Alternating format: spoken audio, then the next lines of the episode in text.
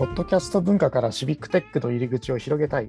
シビックテックに関する取り組みや気になるニュースを雑談形式でお届けします。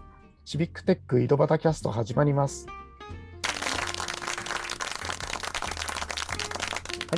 い。ということで、えー今日も、えー埼玉の太田と川崎の方が お届けします。お届けします。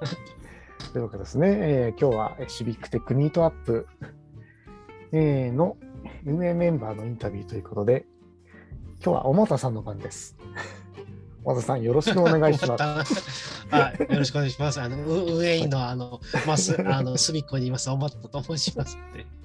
改めて小俣さん、自己紹介のお願いします。自己紹介自己紹介ですね。えっ、とまあ川崎の方であの住んでおりまして、あの職業はあのソフトウェアをちまちま書いたりなんか、えーしてしたり、えーしてます。はい。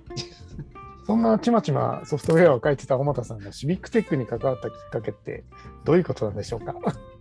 あ私は完全にあの東日本大震災で、うん、ですね。それであの発行ジャパンの活動に参加したのがきっかけですね。ハックフォージャパン？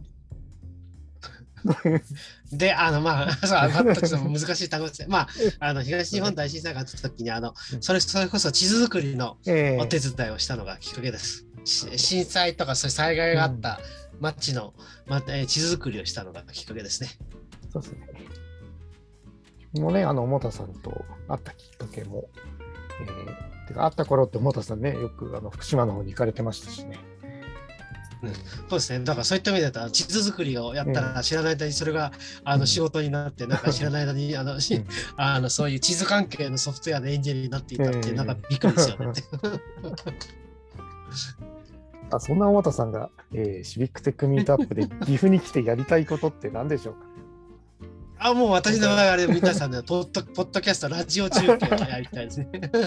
あの、私の中のイメージではあれですよ。あの、突撃隣の晩ご飯っていう、あ桂洋介か、あと、どこましさんだように、あの、突っ込んでって、あのいろんなことを聞くという、それをやりたいと思ってます。いつもね、我々あのね、ズームでつないで、えーポッドキャスト収録してるんですけども、今度はもう現場で岐阜に行って、もう手当たり次第にシビックテッカーにそう、テレタシです。ねいろんな話をその場でこうんねその場の雰囲気でいろいろ聞くってことをやろ やりたいと思ってます。そのためにね、あの機材も用意して、あ、そうですね。準備万端でいきましょう。そう。よろしそうですね。ちょっと私は残念ながら1日目でしかちょっと参加できないので、ええ2日目はあの、うんえっ、と福島さんにバトンタッチをしてやろうと思ってますので、はよろしくお願いしますうん。またその結果はぜひまたこの、はいえーシビックテックイデバダキャスターで、えー、とあのお届けできると思うので、ぜひ楽しみにしていただければなと思います。はい。